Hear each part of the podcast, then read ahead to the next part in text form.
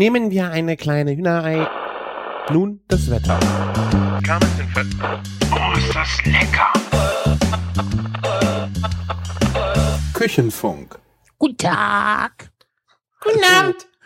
Hallo und herzlich willkommen bei den Mainzelmännchen der Kochszene, bei den Kochpodcastern vom Küchenfunk. Mein Name ist Sven und heute mit dabei im gemütlichen Küchenstudio ist der Christian Lersch von Küchenjunge.com. Servus, guten Abend. Genau, wunderbar. Hi Christian. Hi Sven. Wir haben uns dieses Jahr ja schon gehört, stimmt. Mehrmals. Müsste jetzt eigentlich am Sonntag rauskommen, ne? Heute. Heute ist Sonntag, Sven. Ist, ist es heute rausgekommen? ja, Ja, heute wunderbar. Morgen, 10 Uhr, frisch auf die Ohren. Super. Äh, ich musste mir ja eben schon vorwerfen lassen, dass ich gar nicht mehr weiß, worüber wir alles gesprochen haben. Ja. Das finde ich sehr schade. Aber es ist halt so. Und äh, das Schöne ist, wenn man, wenn einem das egal ist, äh, worüber man schon gesprochen hat, dann wiederholt man es vielleicht. Und Redundanz ist ja gut fürs Lernen. Mhm. Hast du schon mehrfach gesagt. Siehst Das hast du? du so oft gesagt, das kann ich mittlerweile gar nicht mehr hören, wenn du das sagst. Hörst du das dann akustisch nicht oder ignorierst du es dann? nee, diese Formulierung kann ich schon, du hast es schon so oft gesagt, dass ich sie nicht mehr hören kann. Aber du weißt sie jetzt, du hast sie behalten. Ne? Ja, ja, Also ohne Ende. funktioniert. Das funktioniert echt gut. Ja. Ist ja das gleiche Prinzip bei Werbung. Ne? Ja. Funktioniert ja auch nur durch Redundanz. Ja. Ist ja auch egal, was es ist. Leider hast du recht. Ja. Aber zum Glück habe ich auch recht. Ja, vielleicht sollten wir nochmal was wiederholen. Ja, das Hörer angrillen. Nein, Oh, wir perfekt. machen, wir, wir grillen ja keine Hörer an. Das, das Meet and Feed, das sollte jetzt übrigens unsere offizielle Bezeichnung für all unsere, wir stopfen Hörer mit leckeren Lebensmitteln voll und treffen sie dabei Events sein. Das Meet and Feed findet das erste Mal überhaupt statt und zwar dieses Jahr am 1.2.2014 um 14 Uhr in Köln. Weitere Infos äh, entnehmt ihr bitte der Küchenfunkseite. Christian packt den entsprechenden Link zum entsprechenden Artikel in die Show Notes. Mach ich. Habe ich das toll Ach, aufgesagt? du bist ein Tier, du hast dir alles gemerkt. Ja, ich muss ja auch da sein, deshalb ist das schon ganz sinnvoll, wenn ich mir das merke. Okay, ich rufe dich dann an dem Samstagmorgen an. Sven, wo bist du gerade? Äh, ich bin gerade aufgestanden. Was war denn heute? Ist schon Sonntag? Ja, genau. Ey. Und dann denke ich so, oh, Martin hat mich gar nicht geweckt und äh, ich bin ja noch zu Hause, so ein Scheiß. Und das geht ja nicht. Naja, Besser nicht. Nee, besser nicht. Äh, Ich habe da ja auch Lust zu. Und ein paar Leute haben sich auch schon angemeldet. Ja, die Liste füllt sich langsam. Ich find's äh, schön. Wie viele Leute haben wir drinne? Äh, ich weiß nicht, ich glaube, alle, die sich mit Plus eins eingetragen haben, sind noch nicht da. Ansonsten sind aber schon mal, ich glaube, vier Leute da. Falsche Antwort. Es ist immer genau derjenige, der jetzt gerade zuhört, noch zu wenig. Genau. Ich habe ja auch dann äh, einen kleinen Trailer, eine kleine Ansprache auf YouTube gehalten.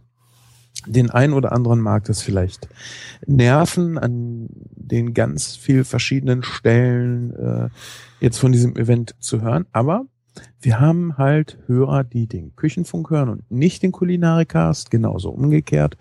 Und wir haben halt auch äh, Leute, die uns oder mir dann in dem Fall auf YouTube zugucken und die Podcasts nicht kennen.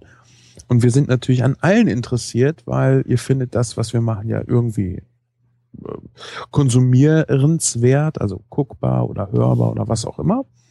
Und äh, wir würden euch gerne treffen. Und Redundanz, wie gesagt, schadet nie. Okay.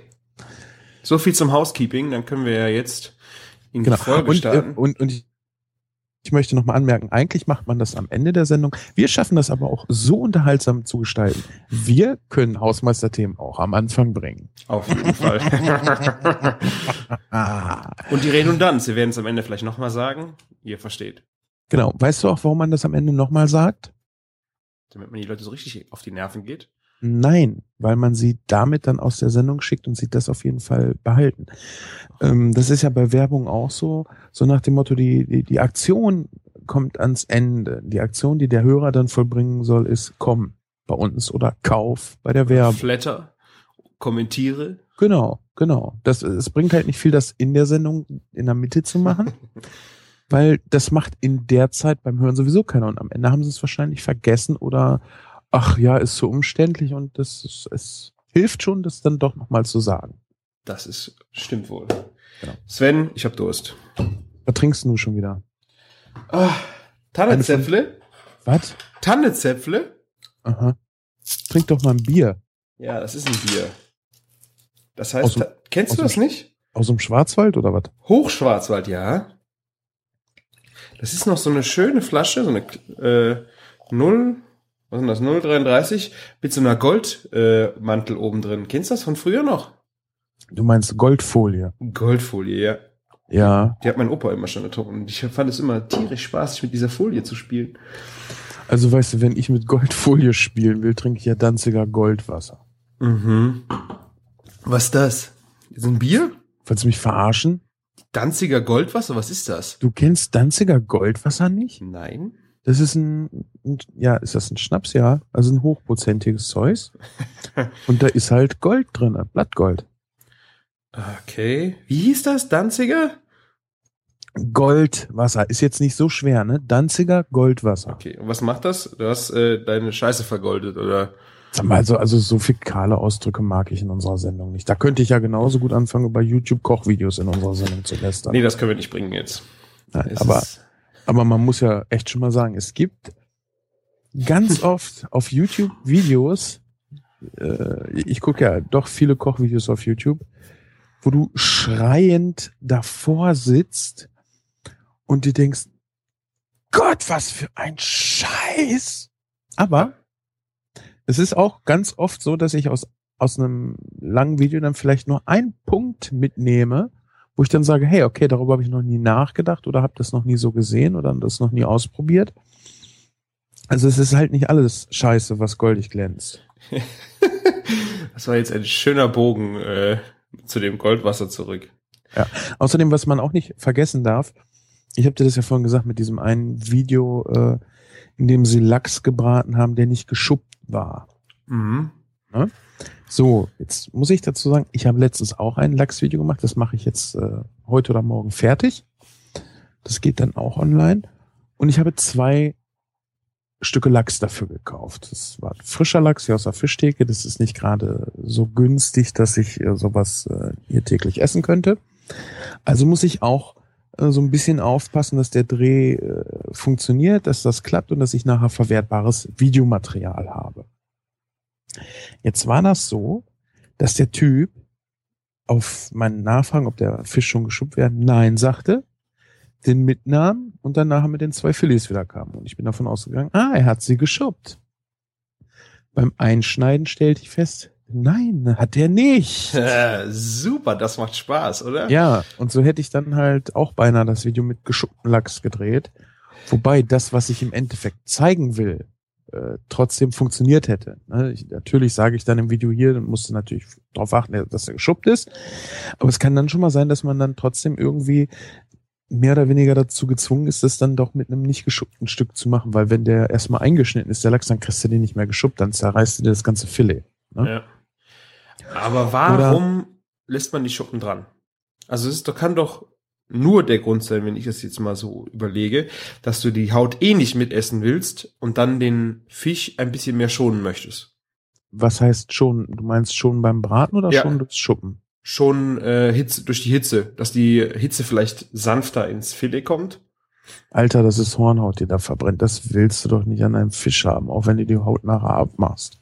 Ja, also ich esse, mach den immer ohne Schuppen und esse die Haut mit. Deswegen, ich, ich kann es mir einfach, ich versuche eine Erklärung zu finden, warum man Filets mit Schuppen verkauft. Ich habe keine dafür. Es tut mir leid. Also ich habe jetzt, glaube ich, einen Grund, warum man ungeschuppten Fisch kauft. Fisch Der in der, wäre? Fisch in der Salzkruste. Warum kaufe ich den dann ungeschuppt? Weil du hast mit den äh, Schuppen nochmal einen besseren Schutz um den Fisch und wenn du nachher kannst du die Haut auch besser abnehmen, weil die kannst du bei einem Fisch in der Salzkruste eh nicht mitessen, weil die ist ja nur wabbelig. Also jedenfalls, du kannst sie mitessen, aber ich denke, es macht eh keinen Spaß. War, äh, wogegen brauche ich den Schutz, äh, wenn ich ihn in der Salzkruste mache? Also wenn du nachher den Salz, das Salz abnimmst, Ah, okay. Ja, klar, das Salz pappt an und dann würde ich Ja. äh, vielleicht das. Ja, okay. Aber ich weiß nicht, ich würde, ich meine, so eine ganze Lackseite zu schuppen ist auch echt total simpel, ne? Das ist Ja. zwar für zu Hause ist Schuppen immer doof, weil die Dinger halt überall in deiner Küche rumfliegen. Aber wenn du eh schon so, so einen so einen Fischverkaufereibetrieb hast, ja, da kommt es, glaube ich, nicht drauf an, ob du ein, zwei, drei, vier oder 20 Seiten Lachs schubst. Äh, die haben vor allen Dingen die Waschbecken dafür, das, Ja. das Gerät und wenn da die Schuppen durch die Gegend fliegen, ey, ist das der Hund drauf. Da liegen doch schon so viele. Ja, weil du, du kannst durch den ganzen Laden nachher eh mit dem Wasserstrahl durchgehen, was ich durch meine Haushaltsküche halt nicht kann. Ne? Ja. Nee, also das kann ich auch nicht verstehen. Gut, bei der Salzkruste vielleicht, aber ich, ich würde, ich glaube, das würde auch ohne die Schuppen funktionieren. Problemlos. Denke ich jetzt mal. Keine Ahnung. Also, das Ich, ist der ich ein. mache ich, ich mach ja so Quatsch mit Salzkruste immer nicht. Das ist, ach, Warum? warum sollte man das machen wollen? Ich finde, äh, der Garprozess ist doch schon geil. Was ist daran so Im, geil, eigenen, dass es ich ist ein, das, Im eigenen Saft. Du kannst es auch vielleicht in einem Bratschlauch ähnlich simulieren, weiß ich nicht. ich könnte auch ein Papyrus nehmen. Ah! Aber nur von? Keine Ahnung, aber mal im Ernst, du kannst das doch auch in Backpapier machen, ne? dass du so ein Backpapiertäschchen dir bastelst und den Fisch da reinlegst und dann noch Aromaten dazu, was weiß ich, Thymian, Knoblauch, ein bisschen Wurzelgemüse oder so. Ich weiß nicht, ob das, wie dicht das halt ist. Also das ist eine, also von der Temperatur und von der Flüssigkeit, die halt, die nicht raus kann. Und vor, vor allen Dingen, weil die ja auch so press am Fisch dran ist, hast du es auch nicht im, im Garraum im Pergament, sondern du hast es wirklich alles im Fisch konzentriert. Also ich finde, äh, Garen in der Salzkruste ist schon geil. Es hat ein, es macht den Fisch butterzart. Es ist ein wunderschönes äh, Mouthfeeling von dem Filet. Keine Ahnung, ob du das mit Pergament genauso hinbekommst. Und es ist halt auch äh, schöne Show am Tisch, wenn du dann anfängst, die äh, Kruste aufzuschlagen und dann zu filetieren am Tisch. Ja, aber es macht immer so eine Sauerei und es ist so viel Salz, was du dafür verschwendest, finde ich. Ja, du darfst halt nicht das teure Fleur de Sel nehmen Ach, dafür. nee, ernsthaft Ja, nicht. ich, ich habe ja jetzt nur, denn was kostet so ein Salz? Es steht bei uns im Fischladen auf dem Tresen für einen Euro 50 ein Sack, kaufst zwei Säcke, drei Euro. Äh, das ist doch jetzt eigentlich nicht viel Geld, oder? Nee, es geht mir nicht ums Geld, es geht mir echt darum, dass das echt viel Salz ist, was ich dafür brauche. Und das ist, Das ist aber auch nicht so das Salz, was du dir in die Mühle knallst und dann, äh, glaube ich, so gerne essen würdest. Das ist schon dafür gedacht. Streusalz oder was? Ja, vielleicht kann, dafür kannst du es wahrscheinlich auch nehmen. Ja, was ist es denn für Salz? Ist es Meersalz? Ist es Mühlensalz? Ich habe keine Ahnung. Das ist aber jetzt echt traurig. Da, wir haben die Weisheit ja nicht mit Löffeln gefressen, oder? Das hat mit Weisheit ja nichts zu tun. Aber dann frag doch mal nach, erkundige dich doch mal. Ich werde es für meinen nächsten Besuch vormerken. Also ich kenne es eigentlich nur mit Mühlen oder mit, ähm, mit äh, Meersalz. Ja, okay. Ja, nee, wäre jetzt interessant für mich, ne? Wenn du sagst hier, äh, das ist bestimmt irgendwie dafür da und das ist so günstig, weil ich glaube nicht, also Mühlensalz ist nicht so günstig, das ist teurer. Mhm. Und ich bin auch der Meinung, dass Meersalz teurer ist. Deshalb mich interessiert das schon. Also ich habe keine Ahnung, jetzt was es für es ist auf jeden Fall ein sehr, sehr günstiges Salz. Und wenn du dir halt überlegst, dass du dir für 3,50 Euro äh, den Salzmantel bauen kannst, ähm, finde ich das in Ordnung. Ja, wie gesagt, mir ging es nicht ums Geld. Ne? Mir ging es Ja. wirklich um, um den Rohstoff so, weiß ich nicht. Ja. Aber ich, ich, ich finde ja Fisch äh, allgemein ziemlich geil. Ich habe ähm, die Tage ein noch ein Video gedreht. Ich war diese Woche relativ produktiv. Ich hätte sie auch fast fertig machen können, aber es kam ein bisschen die Familie dazwischen. Und zwar habe ich eine äh, Curry Kokossuppe gekocht. Ah, Keine, Tom, gesehen. Kein- keine Tom Kagai, ja? Und nichts mit Zitronengras, Ekelzeug, sondern mein, äh, ja, mein Rezept. Also wie ich sie halt äh, ganz oft im, in Herford gekocht habe, weil das halt so total unkompliziert geil war und du kannst die immer mit den Sachen kochen, die du dann eigentlich so da hast, wenn du so ein bisschen frisches Gemüse da hast. Also nichts Exotisches. Das das war mit Fisch? Nee, aber äh, ich habe diese Suppe auch gerne etwas dicker gemacht und als Fischsoße serviert, weil die halt unheimlich gut zu Fisch passt. Ah, okay.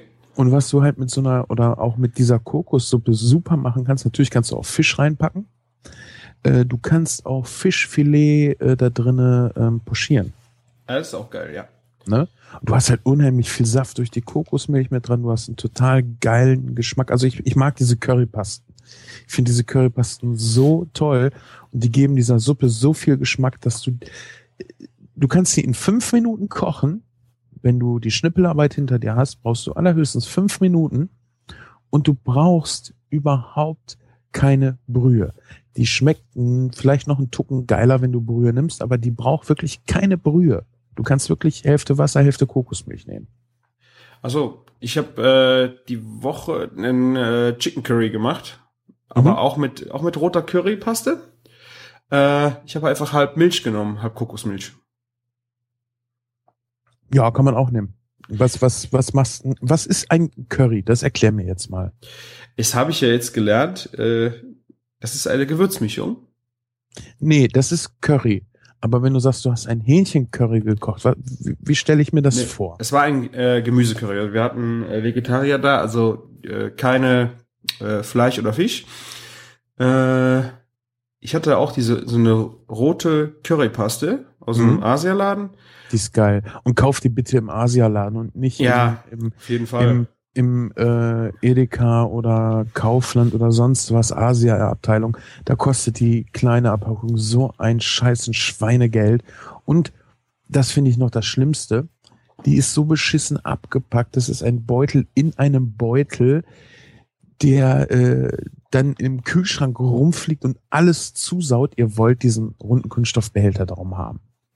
Ja, genau, die hatte ich auch gehabt. Nur ich habe da immer tierische Dosierungsprobleme, was die Schärfe angeht. Ja, aber das macht die Suppe doch auch aus. Ja, das habe ich. Ich habe, glaube ich, für wir waren 16 Personen und ich hatte, äh, ich habe es mit Augenmaß gemacht, vielleicht drei Teelöffel auf die auf den ganzen Topf. Wie viel Liter? Oh, drei, vier, drei, vier Liter waren das. Und du hast drei Teelöffel drinne. Ja, Ja, das ist eigentlich okay. aber, es war schon. Also man musste jetzt so Reisdosierungen schon ein bisschen, also weniger Soße, ein bisschen mehr Reis. Das hat ja schon noch die Schuhe ausgezogen. Also ich hat, für mich war es gerade Grenze, aber es gab Leute am Tisch, die konnten die nicht zu Ende essen, weil es war einfach zu scharf. Ja, man sollte davon einfach mal eine Messerspitze nehmen und sich die auf die Zunge reiben. Boah. Das geht doch nie wieder raus. Doch, also mit der, die ich hier habe, geht das. Okay. Ja, muss halt, muss halt, weißt du, man muss sich mit Lebensmitteln halt auch beschäftigen und nicht einfach meinen, Die, die- die, die ich in dem Laden kaufe, ist die gleiche wie in dem Laden. Ne? Also da muss man echt mal drauf gucken. Und ich kenne das auch, wenn ich die vom Asiamarkt kaufe, äh, die ist schärfer als die, die ich jetzt in dieser Asia-Abteilung gekauft habe. Und ich liebe diese Schärfe und diese, die, die, das ist halt nicht äh, rot oder das ist nicht scharfes Currypulver, das ist halt was ganz anderes und das hat so einen eigenen Geschmack. Mhm. Und Also- da, da finde ich, darf es auch ruhig etwas schärfer sein, weil das halt nicht einfach nur dieses äh, Chili überdosierte dann ist. Ja, aber jedes Mal, wenn ich in den Laden gehe und dann mal gefragt wird, ja, welche, ich habe jetzt so Gäste, die sind da sehr empfindlich, welche kann ich denn nehmen, die ist nicht, welche ist denn nicht so scharf? Die sind alle gleich scharf. Die sind alle gleich scharf. Es ist scheißegal. Hey, Ja. nehmen Sie die lilane. Ja, ja, ist klar. Ist, ist Ja, ja. nicht scharf. Hab ich gesagt, ja, ist klar, ne? Nee, nee, die sind, äh, die sind alle gleich scharf. Die Zusammensetzung ist nur eine andere. Und ich Ja. muss sagen, ich mag ehrlich gesagt auch die äh, rote am liebsten. Ich habe es jetzt einfach nochmal ausprobiert. War auch wirklich äh, super lecker. Habe ich auch wie du schön viel äh, Gemüse reingetan. Kokosmilch. War wirklich schöne runde Sache. Ich habe noch nicht mal das Fleisch oder irgendwas vermisst. Aber stramm. Aber sag mir doch jetzt mal, was denn ein Curry ist. So dieses Gericht, man, äh, man kennt es ja auch aus Indien, so ein, so ein Hähnchencurry. Was ist das? Ich kann mir da jetzt nicht so, ist, ist das wie ein geschnetzeltes oder was ist das? Ähm, also wenn ich mir so eine Suppe angucke, würde ich sagen, die Suppe ein Ticken dicker und dann mit Reis. Ah, okay, Also alles klar. Also ist eher so, so ein, so ein Ragout-ähnliches Gericht. ja, wobei ich glaube, es ist sehr schnell zubereitet. Also Ja, ja. im Wok, Genau. also nicht so lange wie ein Ragout gekocht, sondern du hast halt schöne knackige Gemüse, äh, kleine St Streifen Fisch oder Fleisch, die ganz zackig angebraten sind. Also, also Stücke in so viel Soße. Ja, Okay. Ah, Okay, das erklärt's mir. so würde ich es jetzt mal mit meinem laienhaften Hobbykochwissen erklären. Mhm. Vielleicht hat ja ein Hörer einen, einen Comment dafür, was wir da falsch gesagt haben. Aber mh, also das ist mein Gefühl für diese Suppen. Ich habe das jetzt in äh, wann war das? Ich glaube, der Helmut Gotha hat das in irgendeiner Folge, in der letzten, ich glaube, es ging um Mitternachtssüppchen für Die ist Silvester. Arschloch. Weißt du, warum ich diese Curry-Kokossuppe gekocht habe? Ich stand auf der Arbeit und hörte das. Ah! Ich ich weiß noch, diese, diese Curry-Kokossuppe, die ich jetzt gekocht habe, habe ich unserer Spülfrau ganz gerne gekocht, weil die Suppe schnell geht, weil du halt ein schönes Fleisch mit reinmachen kannst und weil sie die liebte. Und die hatte halt, also die hatte echt ein beschissenes Leben, war eine super fleißige, aber auch schon sehr alte Frau. Und die hat sich immer so gefreut, wenn wir der was Schönes gekocht haben. Und dann stand ich da in der Halle und hatte schon keinen Bock mehr auf die Arbeit. Und, äh, und dann erzählt der Blödmann da was von dieser Curry-Kokossuppe. Ich dachte so, oh, jetzt Suppe. Und ich habe die ganze, wirklich die ganze letzte Woche, habe ich jeden Tag, bis auf einen, nach der Arbeit nur eine Suppe gegessen. Hm. Weil ich so Bock hatte auf Suppe. Wir haben einen Lageristen, also einen Staplerfahrer bei uns rumfahren. Äh, ein Deutschrusse ist es, glaube ich. Ein total, also ein total sympathischer Kerl, eigentlich immer gute Laune, auch wenn er schlechte Laune hat, strahlt er gute Laune aus. Ganz schwer zu finden, sowas. Und der sagt dann auch mal, ein richtiges Essen ist, dann gibt's erstmal Suppe und dann kommt was auf den Tisch. Ja. Und ich hatte so ein Suppenhieber die Tage. Ich habe mir dann erstmal ordentlich viel so Schnellkochgemüse, sage ich mal, gekauft. Ja, Möhren, Lauch, also hier Frühlingslauch, Porree, Paprika. Ich stehe ja total auf Paprika in solchen Suppen. Mhm. Äh, dann habe ich leider nur diese kleinen frischen Erbsen bekommen und nicht die Zuckerschoten. Die Zuckerschoten finde ich noch einen Ticken geiler. Erbsen heißt äh, frische Erbsenschoten oder was? Ja, das sind auch so Zuckererbsen. Die sind, weißt du, Zuckerschoten sind ganz flach. Mhm. Und diese Zuckererbsen sind schon ein bisschen dicker. Ja. Ne, die finde ich äh, dafür nicht ganz so schön. Aber gut, kann man dann auch nicht ändern. Und ähm, hab mir dann echt aus diesem ganzen Gemüse, heute habe ich den Rest verbraten. Und zwar hatte ich noch ein Stück Hähnchen drinne. Und dann habe ich wieder diesen äh, zwei Zutaten China-Trick gemacht und habe jetzt einfach mal in der Woche das ganze frische Gemüse weggemacht. Und die Tage hatten wir noch Kassler vom Racletten und meine Freundin hatte mir noch drei gekochte Kartoffeln übrig gelassen. Ja, und ich hatte von Hühnchenresten hatte ich noch einen Fond angesetzt. Da habe ich mir mittags dann halt einen frischen 5-Minuten-Eintopf gemacht mit dem ganzen frischen Gemüse, mit Brühe einmal aufgekocht. Die Kartoffeln waren schon gekocht. Es ist so geil. Mittags eine frische, tolle Suppe. Mhm. Vor allen Dingen, weil das so schnell geht und dann kannst du, gerade wenn ähm, die Arbeitszeiten bei uns sind ja äh, ein bisschen kompliziert, dann Das kann man halt kompliziert. ja. Genau. Dann kann man halt abends schön zusammen essen, aber du hast mittags eine Suppe gegessen und hast erstmal, äh, du kriegst dann keinen Heißhunger mehr, weißt du? Wenn Ja. ich nicht, wenn ich nicht irgendwie ein vernünftiges Mittag gegessen habe, das muss jetzt nicht pünktlich sein, ne? das nicht, aber wenn ich kein Mittag esse, weiß ich, ich werde den ganzen Tag irgendwelchen Scheiß in mich reinstopfen und fressen. Und wenn ich vernünftige Mahlzeiten gegessen habe, dann habe ich das gar nicht. Ja. Also ich hatte nämlich, um darauf zurückzukommen, auch die Folge, die Silvesterfolge gehört von Ganz und Gar, wo wir jetzt äh, drauf gekommen waren. Er hatte ja auch von der roten Currypaste gesprochen. Und aufgrund dessen bin ich auch noch mal hingegangen und habe mich an diesen Pasten noch mal äh, versucht, weil ich, wie gesagt, diese Schärfedosierung äh, schwierig finde, gerade wenn du Leute am Tisch hast, wo du nicht immer 100% weißt, wie viel können die ab. Ähm, also da muss man sich wirklich wahrscheinlich noch ein bisschen mehr mit beschäftigen. Und äh, was er auch in der Folge gesagt hat, was ich super interessant fahre, äh, anstatt der Austernsoße, ähm, Sardellen. Sardellen. Ja. Genau, also weil dieser Herstellungsprozess dieser Fisch- äh, oder Austernsoßen ist ja schon sehr crazy. Der Muff von diesen Soßen, also ich glaube, diese Fischabfälle, die da äh, wochenlang in der Sonne rumstehen, um diese würzige Soße zu produzieren, ich finde das schon sehr skurril. Und er hat halt gesagt, er nimmt einfach Sardellenfilets mit, ich glaube, die zerreibt er als Paste und macht dann damit diese Fischschärf, äh, fischsalzige Würze rein. Fand ich eigentlich eine schöne Idee. Ja, kann man machen, vor allen Dingen, wenn man äh, die Soße nicht da hat. Aber weißt du, bei sowas habe ich ehrlich gesagt keine Bedenken. Ja, gut. Ne? Also was, was das angeht, da bin ich äh, echt schmerzfrei. Wo, wo ich immer ganz gerne äh, drauf achte, ist, dass ich halt nicht Glutamat unnötig in mein China-Essen reinbekomme. Was ich total, also mal eine kurze Sache zu Chinas Küche und Gewürzen. Alles im Supermarkt, was auf Würzer endet, bleibt bitte im Supermarkt. Es gibt keinen China-Würzer. Das ist Dreck, was da dran ist. Wenn ihr chinesisch würzen wollt, dann kauft euch mal fünf Schätze Gewürz. Ich glaube, fünf Schätze Gewürz ist es. Ähm, ich habe das auch schon in, in einer anderen Bezeichnung mal gehört. Das sind fünf ganz normale Gewürze. Und damit kann man so toll kochen.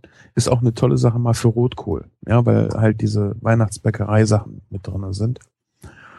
Und da ist halt eben kein Glutamat drin. Da sind fünf normale Gewürze drin. China-Würzer gehört in den Laden.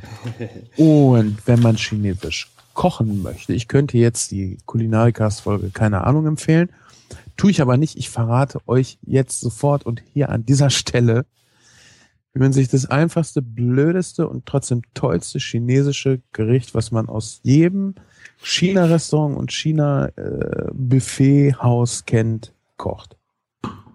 Tele Wenn der, hier Telefonnummer und Nummer 94 einfügen? nee, wenn der Christian das jetzt hören möchte, verrate ich das. Wenn Bitte nicht, erzähl's mir. Alles klar. Pass auf. Ach genau, ich kann auf, wir können auf einen Blogartikel äh, verweisen. Da ist das Rezept auch nochmal kurz aufgeschrieben. Aber es ist im Grunde genommen ganz einfach. Für eine Person braucht man halt Gemüse, ein bisschen, am besten Hähnchenfleisch, finde ich jetzt dafür am besten.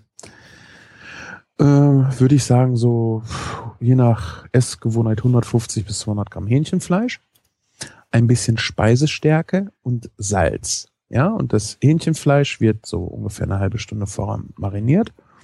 Das heißt, es wird auf Streifen geschnitten, möglichst dünne, die können dann auch lang sein, das ist egal. Salzen, Speisestärke bestäuben, stehen lassen. So, und jetzt schneidest du dir halt dein frisches Gemüse, worauf du stehst. Das ist ehrlich gesagt vollkommen egal. Ich würde vielleicht keine Aubergine nehmen, alles andere sollte eigentlich super funktionieren. Ich nehme, wie gesagt, gerne Lauch, Möhren ganz wichtig, weil die eine schöne Süße rangeben. Frühlingszwiebel, die wird aber eigentlich nicht mitgekocht, die gibt man ganz zum Schluss runter, Mhm. schwenkt durch und das war's. Dann äh, Paprika finde ich auch immer toll. Ganz toll sind auch Bohnen. Ähm, Mhm. Zuckerschoten finde ich total klasse. Die sind halt relativ teuer. Da sind Bohnen ein bisschen günstiger, die haben aber auch keinen süßen Geschmack und sollten vorher gekocht werden, ansonsten sind sie giftig. Rohbohnen sind giftig. Ähm, wenn man tiefgefrorene nimmt, die sind schon vorgekocht, die kann man dann auch so dann äh, mit reinhauen. So. Und jetzt brätst du, und ich habe es heute in einer normalen Teflonpfanne versucht, das geht zur Not auch, ein Wok ist aber äh, ehrlich gesagt um Längen besser. Brät man das Hähnchenfleisch ganz heiß in Öl an, nicht zu geizig sein mit dem Öl. Wir brauchen am Anfang viel Öl. Das Öl landet aber nachher nicht mit dem Essen. Zumindest nicht in der Menge. Und zwar wird das wirklich ganz schnell unter Rühren, Pfannenrühren nennt sich das. Du rührst halt von der Mitte, von der Anbratfläche, rührst du nach außen und dann lässt du es wieder zurückfallen. Weil außen ist ja der kühlere Bereich, die Mitte, die unten auf der Platte ist, ist der heiße Bereich. Das ist so ein bisschen wie das Schwenken beim Geschnetzelten. Das hat im Grunde genommen diesen gleichen Effekt. Das Fleisch kühlt ein bisschen ab, kommt wieder zurück, brät richtig heiß, kann wieder ein bisschen abkühlen und so weiter. Und das Hähnchenfleisch brauchst du nur so zwei Drittel gar machen. Dann nimmst du das raus, kippst das restliche Öl weg, machst einmal den Wok sauber, dann kommt wieder ein bisschen frisches Öl rein und dann brätst du dieses ganze Gemüse, was du dir geschnippelt hast, brätst du gleichzeitig schön an. Wenn ich so äh, Gemüse habe wie zum Beispiel Porree und Möhren, dann versuche ich die Möhren möglichst dünn zu schneiden, damit ich das auch zeitgleich in Wok schmeißen kann. Und jetzt kommt das, was den eigentlichen China-Geschmack, den man so aus einem China-Restaurant kennt, ausmacht. Christian, gib doch mal bitte einen Tipp ab, äh, was für Zutaten da jetzt reinkommen könnten. Was meinst du, was macht diesen typischen China-Geschmack aus? Hm. Ingwer, Curry, Nein, alles falsch. Knoblauch, Nein, alles falsch. Das ist fünf so. Schätze Gewürz? Nein, nein, nein, nein. Fünf, fünf Schätze Gewürz ist schon eine spezielle Sache, ist aber wirklich ein tolles Gewürz. Also Keine Ahnung. Sojasauce und Sherry. Aha, okay.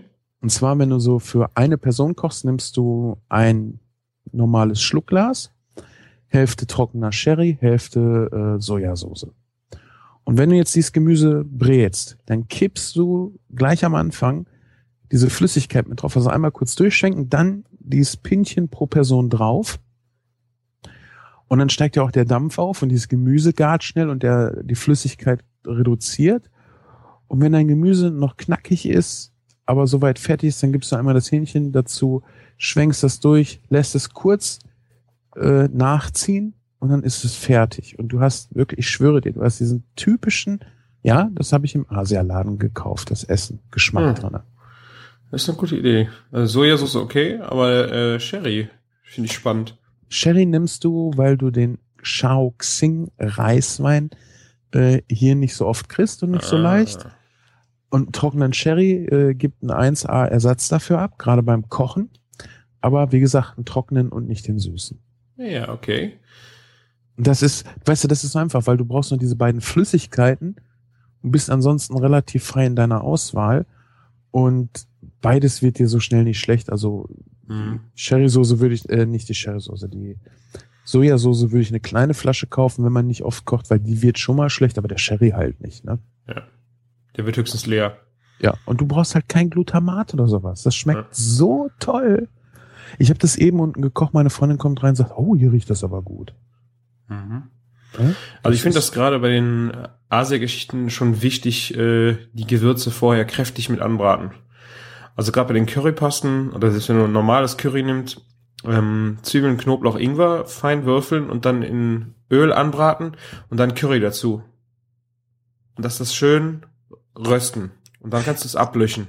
Ja, aber du redest ja jetzt über Gewürze. Du hast hier ja jetzt gar kein Ja, Gewürz, okay. sondern nur diese beiden Flüssigkeiten, ne? Ja.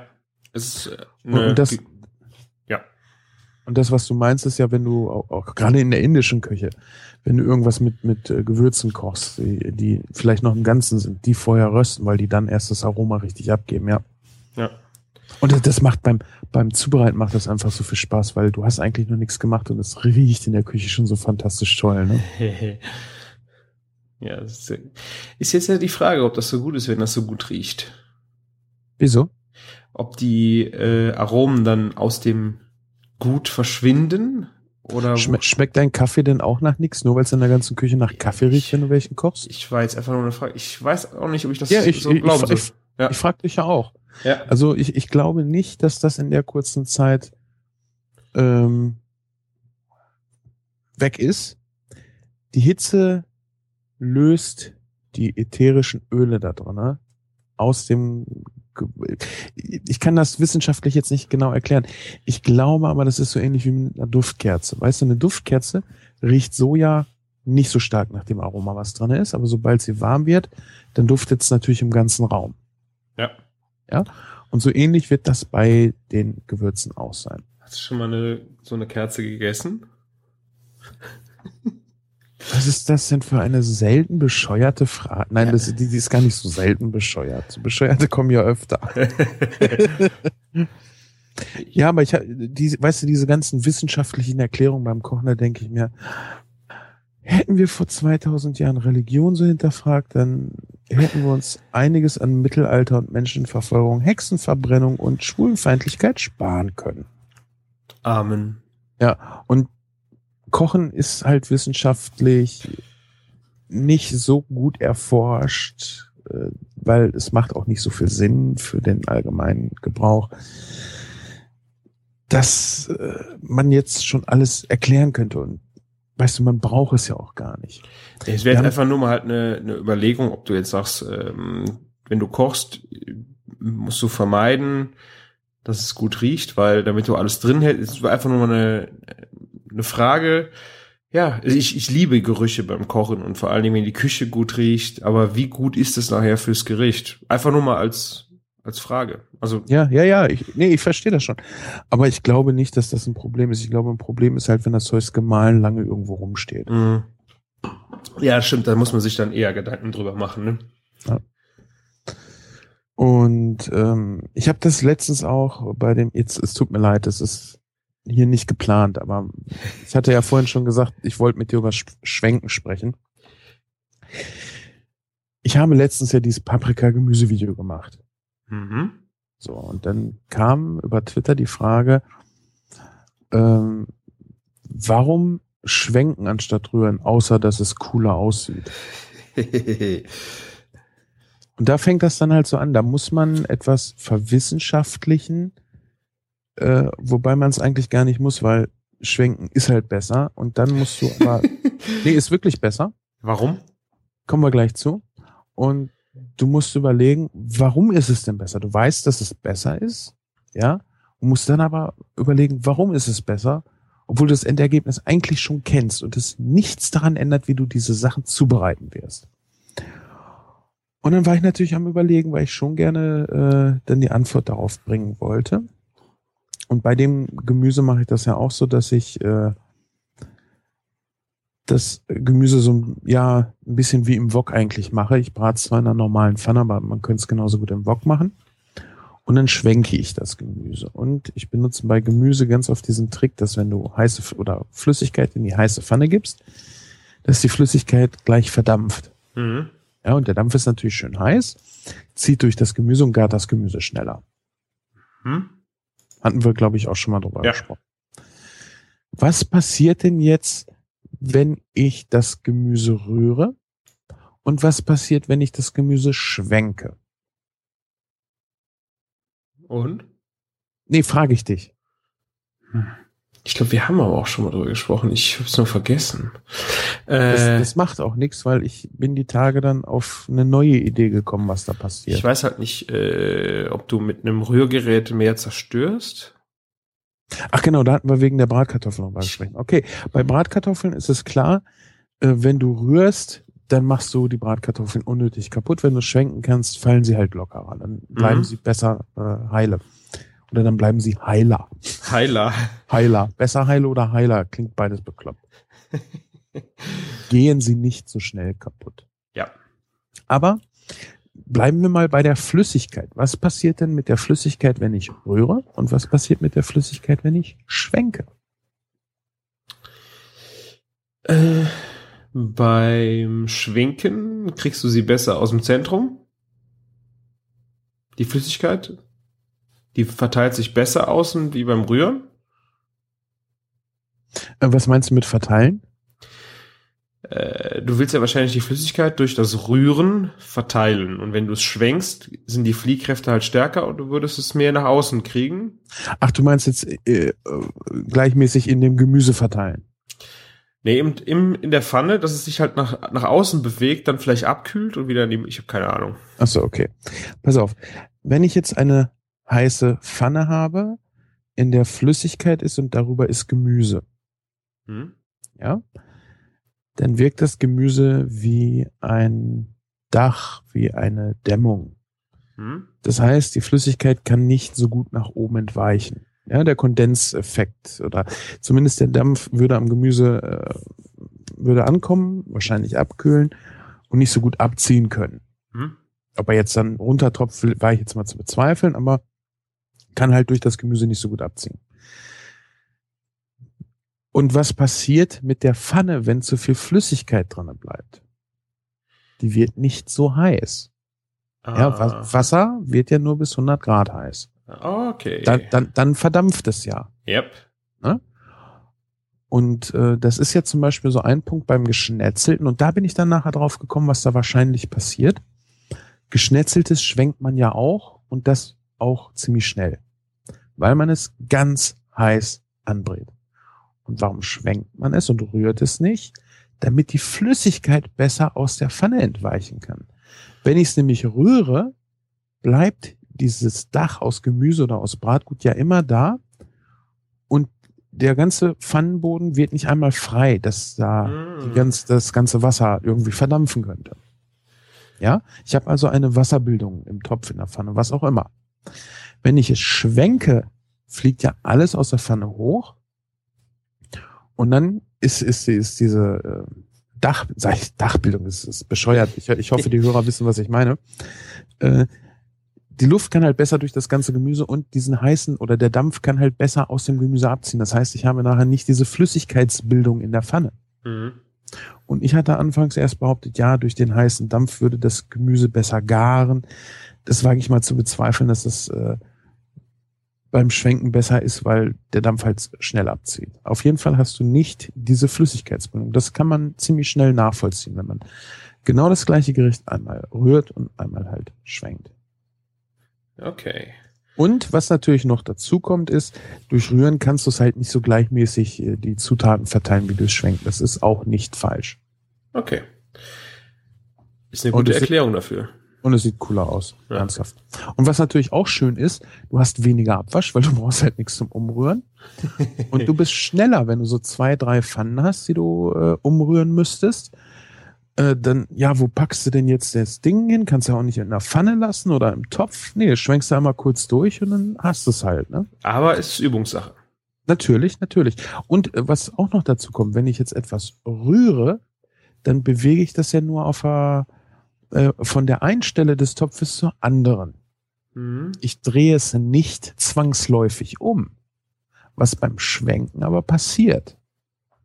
Wenn du gut bist. Nee, da, ja, wenn ich, ja, wenn ich's mache, wenn, wenn's funktioniert, na klar. Wenn es nicht funktioniert, fliegt es aus der Pfanne. Ansonsten, Ist auch umgedreht. ja, toll. Nee, aber gerade so bei Bratkartoffeln, ne? Wenn du die rühren würdest, hättest du nachher Kartoffelpüree, aber du hättest sie halt nicht gewendet. Mhm. Und durch das Schwenken drehst du sie ja auch gleichzeitig. Mhm. Das ist neues Wissen. Hat mir jetzt Ja, mal der- weitergeholfen. Da kann man sich echt, um solche Sachen kann man sich, da kann man sich lange mit beschäftigen. Aber ich finde, man sollte das nicht zu sehr verwissenschaftlichen. Nee. Ähm, ich sag mal, wenn die Wissenschaft sagt, das ist besser, aber du merkst es nachher auf dem Teller nicht, dann sollte man es ruhig mal hinterfragen. Und ich merke auch immer wieder, ich muss mich da manchmal auch hinterfragen, stimmt das denn? Ist das wirklich so viel besser, dass ich das nachher merken würde? Und ganz ehrlich, bei vielen Sachen ist es das halt nicht. Aber manchmal ist es halt gut zu wissen, äh, warum. Wenn dir jemand erzählt, du musst schwenken äh, und nicht rühren, ja, okay, dann fragst du dich ja, was soll denn jetzt der Scheiß? Ja, Kann ich natürlich. nur machen, wie ich will. Und wenn du halt äh, dann jemanden hast, der dir erklärt, nur weil was der Hintergrund ist, muss ja jetzt nicht mehr so wissenschaftlich sein, aber das macht, es macht Sinn und dadurch merkst du es dir wahrscheinlich auch besser.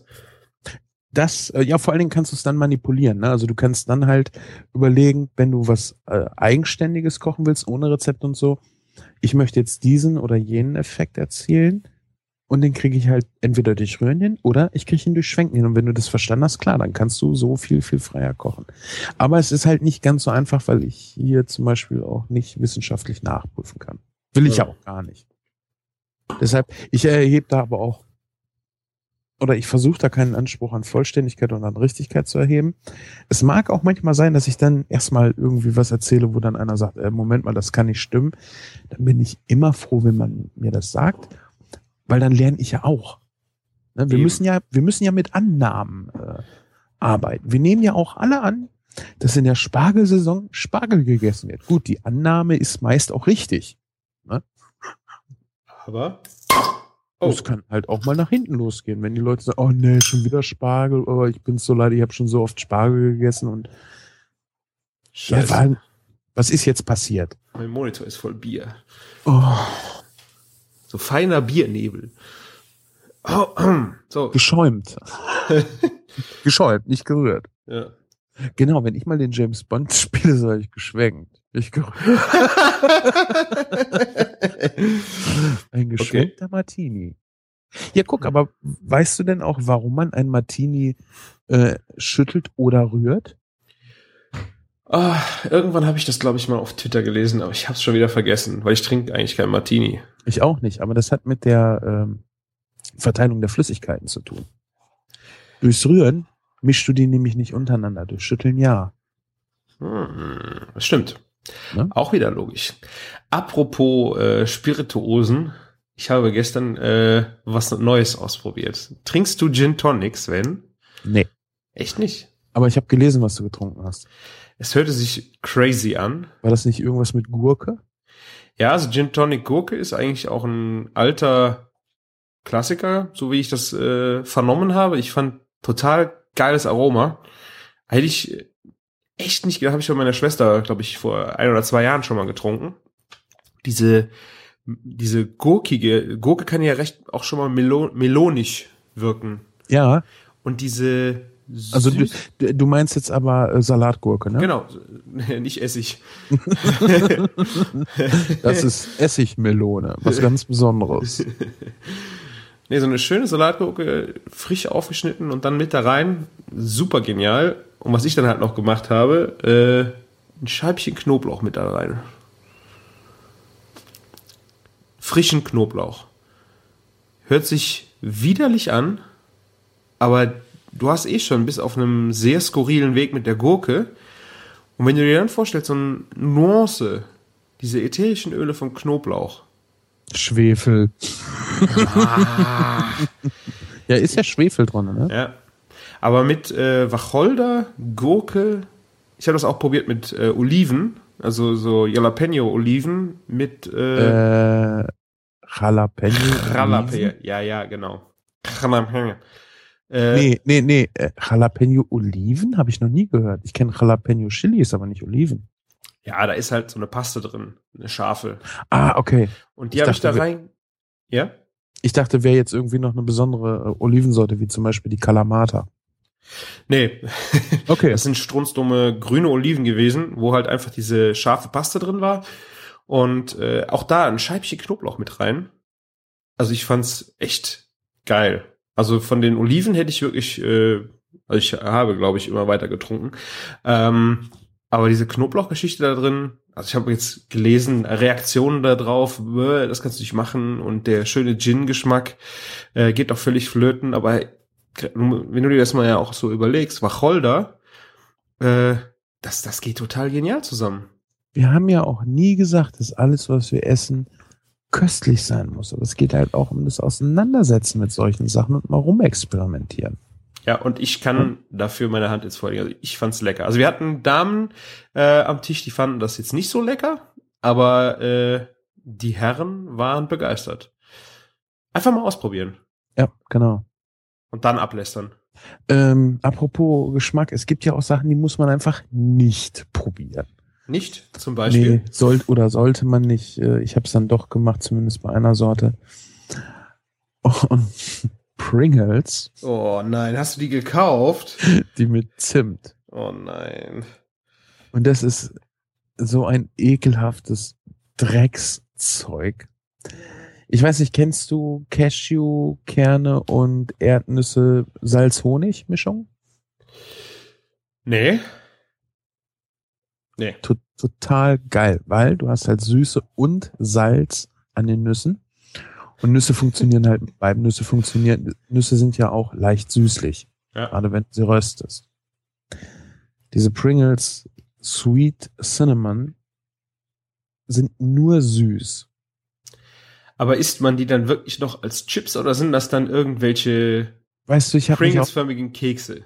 Ich habe, nee, es sind schon Pringles Chips. Äh, Ich habe mich auch gefragt, hm, jetzt ein Bier dazu oder ein Kaffee? Hm. Es ist, das ist echt so ein Rotz. Ah. Und die mit Mint Schoko habe ich jetzt nicht probiert. Ich weiß nicht. Eigentlich sagt mir alles, äh, du willst es nicht oder es wird dir nicht schmecken, aber vielleicht werde ich es doch noch mal probieren. Aber eigentlich ist das wie beim Unfall zuschauen. Du weißt, dass es ekelhaft ist, dass man das, man macht das auch einfach nicht. Ja. Ach, kauf das nicht, echt nicht. Das ist, ah. Ja, und besonders wenn Leute sagen, ach, probier das nicht, das kann, es schmeckt überhaupt nicht. Nein, nein, ja- nein, nein, nein, nein, im Ernst, das schmeckt wirklich nicht. Das ist Ja. ekelhaft. Das ist, aber bitte. Weißt du, ich mag den Kontrast von süß und salzig, Ja. aber ich möchte nicht, nicht Zimtschneckenchips essen. ja. Hört sich wirklich sehr skurril an. Nein, ekelhaft. Also Ekelhaft, skurril, ja. skurril Kann ist, ja noch gut sein, ja. Genau, skurril ist das, was du eben gesagt hast, aber das ist ekelhaft. ja. Ja, okay, da hast du recht. Ja, ich hatte, äh, was ich jetzt im Zusammenhang mit so Naschwerk äh, mir gerade einfällt, kennst du, ähm, also eigentlich völlig affig, diese Brezelabfallwürfel, so, Ja, ja. Wie heißen die? Pretzel Pretzels. mit äh, Honigsenf? Ja, kenne ich. Boah. Die sind fies, ne? Man Boah, die kann nicht aufhören. Du kannst, ich habe echt gedacht, Und eigentlich sind die auch ekelhaft, aber da kann Ja. man nicht aufhören. da kann man nicht aufhören. Also diese, diese Honigsenf-Marinade, die da so völlig wie so ein Mantel um diese Brezelabfälle drumrum geflanscht ist, aber das ist ein, ein Zeug, das ist echt bitter. Ich kann damit nicht aufhören. Also, die, ich mach, ich sage, wenn du bei Freunden die auf den Tisch kommt, ich sage, mach sie nicht auf. Ja. Bitte mach sie nicht auf. Und wenn die auf ist, Ist vorbei. die Tüte leer. ja. Ja. das habe ich bei Chips nicht, bei Schokolade nicht, aber bei, bei dem Zeug, das geht gar nicht. ja. Das, das habe ich zum Beispiel bei diesen äh, Honig-Salz-Nüssen. Ja, das sind ja noch Nüsse, das ist ja vielleicht noch fast gesund. Willst du mich verarschen? Ja, das sind gesunde Fette. ja, genau. Brezel haben aber nicht so viel, also haben, nein, Brezel hat relativ kein Fett. Ich äh, habe mir das schon mal versucht, schön zu reden, aber ich bin nicht weit gekommen. Besonders wie die Tüte leer war. Mein Gewissen auf meinem Magen lastete und ich gedacht, ja, die äh, Kalorien kommen bei den Pretzels woanders her, durch die Kohlenhydrate, Äh. aber nicht durch das Fett. ja, wahrscheinlich auch durch die Honig-Senf-Marinade. Ja, Kohlenhydrate halt, ne? Ach, alles Mögliche. Wahrscheinlich auch Zucker und was der Geier. Zucker, Naja. Äh, Christian, entschuldige, Zucker ist ein Kohlenhydrat. Achso. Du, unterscheid, Oh. du unterscheidest dabei halt also ähm, bei den Nährstoffen in Eiweiß, Kohlenhydrate und Fett. Fett. Ne? Ja. Und da ist egal, wie wertig jetzt irgendwas davon ist. Ah, okay. Macht Sinn, ja. Ich habe gedacht, Zucker Das- ist Zucker. Das ist übrigens auch ganz schön, um sich mal anzugucken, wie viel Wasser denn in einem Produkt drin ist. Weil wenn da jetzt zum Beispiel drauf steht, 100 Gramm enthalten, bla bla bla Prozent Fett, bla bla bla Prozent Kohlenhydrate, bla bla bla Eiweiß, dann kannst du davon ausgehen, dass fast der ganze Rest Wasser ist. Hm. Also natürlich sind Ballaststoffe auch noch mit drin, die haben ja keine, keinen Nährwert, weil der Körper sie halt nicht verdauen kann. Er versucht es, aber er kann es nicht. Deshalb sind Ballaststoffe ja auch gesund. Das ist halt wie Fitnesstraining für den Verdauungstrakt. ja, okay. er kann, er kann es nicht, aber er versucht es. Er trainiert sich daran. Deshalb sind Ballaststoffe ja auch gut. Aber ähm, naja, wahrscheinlich ist das wissenschaftlich jetzt auch wieder nicht ganz richtig, was er gesagt hat mit dem Wasser. Aber dann weiß halt, wie viel Zeugs da drin ist, was halt keinen Nährwert für dich hat. Ja. Hm. Und vor allen Dingen, so kann man auch so ein bisschen äh, gewisse Rezepturen entschlüsseln. Ja, wenn du zum Beispiel auf einem Lebensmittel Zucker an erster Stelle stehen hast Oh ja. und dann siehst du den Kohlenhydrategehalt eines Lebensmittels, sagen wir mal 35 Prozent, dann kannst du grob davon ausgehen, dass bei 100 Millilitern oder 100 Gramm dann halt 35 Gramm Zucker drin sind. Was immer ganz interessant ist, wenn man sowas halt mal in selbst kochen will. Mhm. Ja, auf jeden Fall. Ist halt die Frage, ob es dann wirklich in dem Maße nötig ist. Ja, aber du hast erstmal auch so einen Anhaltspunkt. Ne? Okay, so machen die es halt. Und dann kannst du dich herantasten und sagen, okay, ich nehme erstmal weniger hiervon und mehr davon und dann, aber weißt du, du du hast schon mal so eine Vergleichsgröße. Ja. Ich mache das ja auch, auch gerne, wenn ich, das habe ich ja auch bei unserem ersten Barbecue-Soßen-Battle gemacht. Ich bin halt in den Einkaufsladen gegangen, habe geguckt, was tun die denn da für Zeugs rein. Hab halt die äh, ganzen E-Stoffe weggelassen und nur das frische Gemüse und so gekauft. Aber ich hatte gleich schon mal so einen Anhaltspunkt, was könnte ich denn da drinnen alles verarbeiten? Mhm. Ne? Das ist immer ganz interessant. Man kann das dann ja auch mit den gleichen guten Lebensmitteln in lecker kochen. Ja. Um dann nochmal den Bogen äh, auf die YouTube-Videos zu bringen, ich wollte es ja eigentlich nicht machen, aber Lass es uns einfach. Weißt du, wir müssen ja keine Namen nennen. Und ich sage es nochmal, wir finden es toll, wie viele Leute kochen. Und Video ist eine schwierige Sache, weil du halt Ton und Bild in Gleichklang bringen musst. Wenn du erzählst, den brätst du lange auf der Hautseite, dann darfst du das halt nicht nur zwei Sekunden zeigen und danach 30 Sekunden auf der Fleischseite. Aber das Ja. passiert halt manchmal noch. ja, ich rede ja nicht mal von solchen Fehlern. Aber wenn ich, ich einfach schon Nee, inhaltlich... äh, äh, entschuldige, das wollte ich nur anmerken, weil mir das auch oft so geht und dann denke ich, nee, nee, äh, denk anders, vielleicht hat er da jetzt einfach kein Bildmaterial mehr gehabt. ja, aber so weit denke ich ja schon mal nicht. Aber weißt du, wenn ich mir ein Video angucke, wo es um Pizza geht, und dann kommt da eine Pizzabackmischung auf den Tisch, dann, dann, dann, dann brennt bei mir eine Sicherung durch. Ich verstehe das nicht. Warum? Also, wieso, wenn du in einem Video erklären musst, wie du eine Pizza-Backmischung zusammenrührst, das, das ist, dafür muss ich mir doch kein Video angucken, da muss ich nur die Bedienungsanleitung durchlesen. Ja. Dann, ich finde allen dann viel spannender. Hefeteig. Wie macht man den oder was, weißt du? Dann würde ich mir, wenn ich mir dann schon die Blöße geben will, dann würde ich eine fertige Hefeteig aus dem Kühlregal kaufen, bevor ich dann noch zeige, wie man eine Packung anrührt. Jetzt hast du schön gesagt. Ich finde, ich finde das aus, aus einem ganz sachlichen äh, Grund auch immer problematisch. Was ist, wenn ich genau diese Backmischung hier nicht kriege oder wenn Sonntag ist? Ja. Weißt du, Mehl habe ich eigentlich immer da und hat jede einigermaßen gut ausgestattete Küche auch immer da. Also ich empfehle immer mindestens zwei Kilo Mehl zu Hause zu haben, weil man gerne mal auch ein Kilo aufbrauchen kann und dann muss man nicht gleich am Sonntag wieder los, um Neues zu holen. Und deshalb habe ich auch lange mit Trockenhefe gebacken, weil Trockenhefe kannst du auch relativ immer da haben. Ja. Und dann hast du schon alles bis auf Salz und Wasser, was du für einen Hefeteig, für einen Pizzaboden brauchst. So eine Backmischung am Sonntag ist halt schlecht zu organisieren, ne? Ja. Deshalb, deshalb finde ich das halt sehr problematisch. Und natürlich ist es einfach dämlich, äh, die Packungsanweisung nochmal zu verbildlichen. ich meine, es ja, sei, aber ich kann es ja sei es, es, entschuldige, es sei denn, es ist ein Werbevideo. Dann macht es natürlich Sinn, den Ja. Leuten zu zeigen, guck, so einfach ist das damit.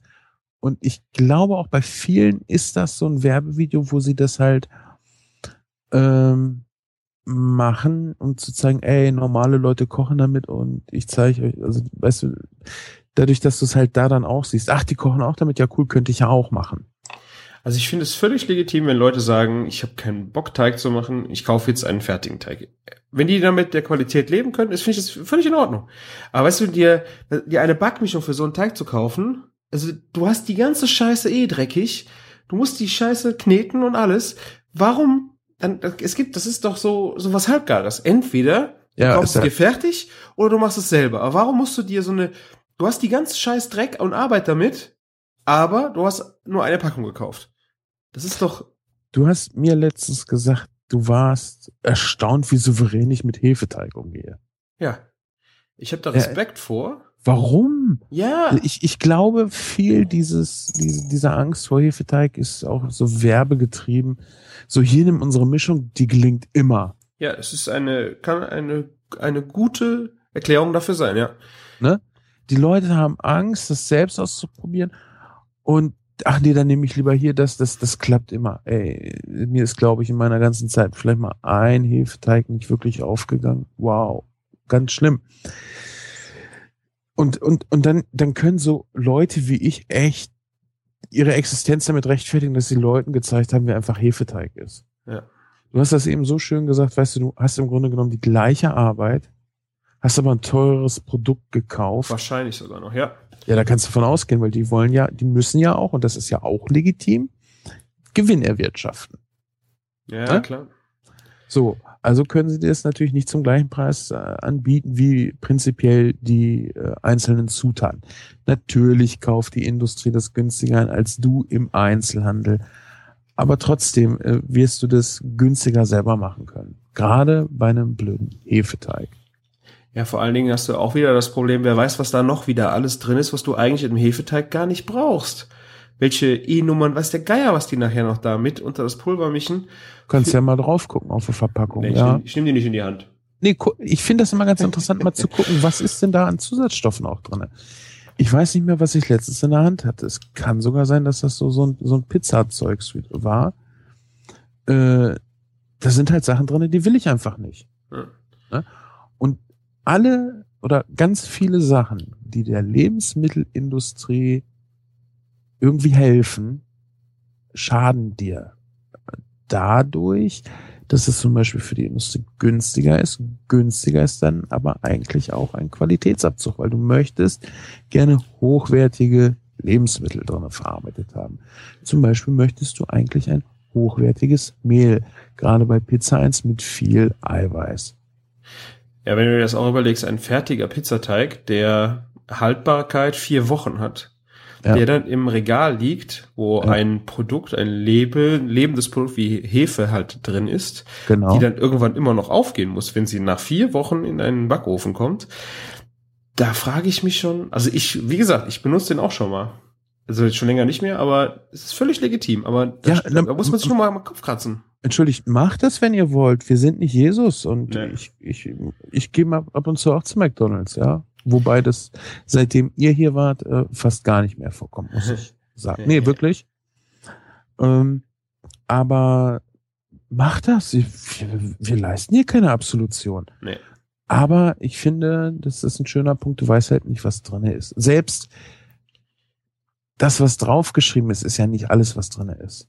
Das Ja. ist keine Verschwörungstheorie, wie man jetzt sagen könnte. Oh ja, wer weiß, was wir noch alles reintun. Nein, es gibt einfach äh, Bedingungen und Zutaten, die nicht deklarationspflichtig sind. Wir haben hier ja äh, mal eine Folge über Zusatzstoffe im Kulinarikast gemacht und die Folge versemmelt, weil ich unheimlich unzureichend vorbereitet war. Und ich wollte so eine Folge nicht abliefern. Aber ein Punkt dabei ist zum Beispiel auch Clean Labeling. Mhm. Sagt dir der Begriff was? Ich habe ihn schon mal gehört. Clean Labeling ist halt äh, ein Trend. Gerade Gastronomen Ja. ähm, Zubereitungen anzubieten, wo halt nur oder ja nur Zutaten drinne sind, die nicht auf der Speisekarte aufgeführt werden müssen. Wobei es das auch ein ganz schöner Graubereich ist. Das ist ja gerade das Problem. Guck mal, wenn wir äh, Phosphat haben, wenn wir Glutamat haben, das, damit haben wir eine gewisse Erfahrung. Das muss deklariert werden. Das ist wie mit mit äh, den Kunststoffflaschen. Ja, Mhm. die Weichmacher. Ich komme jetzt nicht drauf, wie der Weichmacher hieß, der da drinne war. Äh, ich glaube, weibliche Hormone äh, werden dadurch mehr produziert, beeinflusst, was auch immer. Bisphenol A war es, genau. Und ich habe nicht im Internet nachgeguckt. Ich habe in meinem Hirn gewühlt. Äh. Nein, Bisphenol A war es. Und da sagte der Udo Polmer, der ja auch nicht unumstritten ist und bei dem bei mir dann manchmal das Gehirn anschlägt und sagt, na, ah, kann das stimmen? Sagt er aber was ganz äh, Interessantes und Wichtiges. Wir haben aber Erfahrung mit Bisphenol A und mit den Austauschstoffen, die man jetzt dann vielleicht stattdessen nehmen kann, haben wir eben noch keine Erfahrung. Hm. Hm. Das heißt jetzt natürlich nicht, dass Bisphenol A toll ist oder so, aber du kannst dann, also man muss halt auch vorsichtig sein, was man stattdessen dann nimmt. Und genauso ist das dann halt auch mit dem Clean Labeling. Was kommt da dann jetzt rein? Ja, du, vor allen für dich, für dich ist es einfach gar nicht mehr nachvollziehbar. Ja, weil es gibt einen Riesenmarkt an Gastroprodukten, die dann äh, keinen Glutamat, Geschmacksverstärker, die ganze Kram halt nicht mehr drin hat und mit anderen Sachen aufwartet, die das Ganze ersetzen, vielleicht sogar schlimmer sind, aber die einfach nicht deklarierungspflichtig sind. Und Ja. das ist ein Wettrüsten. Da kommt ein nächstes äh, Produkt auf die Liste und dann machen die was anderes. Genau. Und deshalb halte ich ja staatliche Überwachung auch für so gefährlich, mit dem Hintergrund hier Terrorismus äh, ausfindig zu machen. Wenn die Terroristen sich im Internet aufhalten und darüber kommunizieren und ihr jetzt diesen Bereich überwachen wollt, dann wird das so sein wie mit dem Clean Labeling. Wenn ich weiß, ich werde da überwacht, gehe ich halt woanders hin, wo ich nicht überwacht werde. Ja. Ne? Und genauso ist es halt mit den Zusatzstoffen. Wenn ich weiß, die muss ich auflisten, gucke ich halt nach Sachen, die ich nicht auflisten muss. Das Problem hierbei ist halt einfach, ich hätte lieber gern die Scheiße draufstehen, die drin ist, als zu denken, da ist nichts drin und dann ist noch mehr Scheiße drin. Ja. Oder andere Scheiße. Ich finde, alle Zutaten müssten aufgelistet sein. Alle. Mhm. Schlicht und einfach alle. Und das Problem ist ja, guck mal, ich halte uns beide für zwei Menschen, die sich sehr intensiv mit Lebensmitteln beschäftigen. Ich will jetzt nicht sagen, dass wir irgendwie intelligenter sind oder ähnliches, aber wir beschäftigen uns ja viel damit. Das heißt, wenn wir eine Fertigpackung kaufen und das liest sich toll, würde ich zumindest von mir behaupten, dann werde ich stutzig. Ja. Es gibt aber Leute, die sich halt nicht so viel damit beschäftigen, die dann sagen, ah, super, ist ja nichts drinne und kaufen das im guten Glauben, dass sie ein einwandfreies Produkt erwerben. Das ist nochmal äh, problematisch dabei. ja. Um den Bogen jetzt nochmal zurück zur Pizza zu spannen. Ach, ich hab- dachte jetzt aufs Danziger Goldwasser. ich habe äh, Donnerstagabend, äh, ich glaube, das war nach 10 Uhr. War das nicht der, wo du geschrieben hast Ja. hier? Äh, Ja, alles genau das. Ich habe letzt, vorletztes Wochenende auch schon eine Pizza gemacht. Das war dann so eine Schnell, äh, Schnellansatz innerhalb von drei Stunden an der hm, warmen Luft, also an der Wohn Wohnzimmerluft äh, aufgegangen und dann direkt verarbeitet. Und diesen hier habe ich jetzt äh, einfach am Tag vorher gemacht, am Abend und dann im Kühlschrank gehen lassen, ganz langsam. Es war, glaube ich, schon, es war halb elf und ich habe gedacht, ach, ich habe noch Hefe im Kühlschrank gefunden. Ach, machst du für morgen einen Hefeteig? Da kannst du dann schön Pizza machen. Habe den Zutaten reingekloppt. Ich war, glaube ich, in zehn Minuten fertig mit dem Teig. Der muss ja dann eh erstmal gehen. Und ich habe den Teig schön geknetet, zu einer Kugel geformt und ich habe diesen Teig angefasst und ich musste an den Sven denken. Ja. Sven hat, glaube ich, mal eine Formulierung. Ich war, ich glaube, das war online, oder? Das war jetzt ein, oder war das in Das- den Outtakes? Das, das kannst du ruhig sagen, weil da stehe ich zu. Ich stehe da völlig dahinter, nachdem ich diesen Teig in der Hand gehabt habe. Sven sagte, der Teig ist perfekt, wenn er sich anfühlt wie eine weiche Frauenbrust. Wie eine weiche, natürliche Frauenbrust. Genau das. Und dieser Teig, der hat sich genauso, ich habe gedacht, wow, es ist, so muss ich also, so ist ein Teig also gut.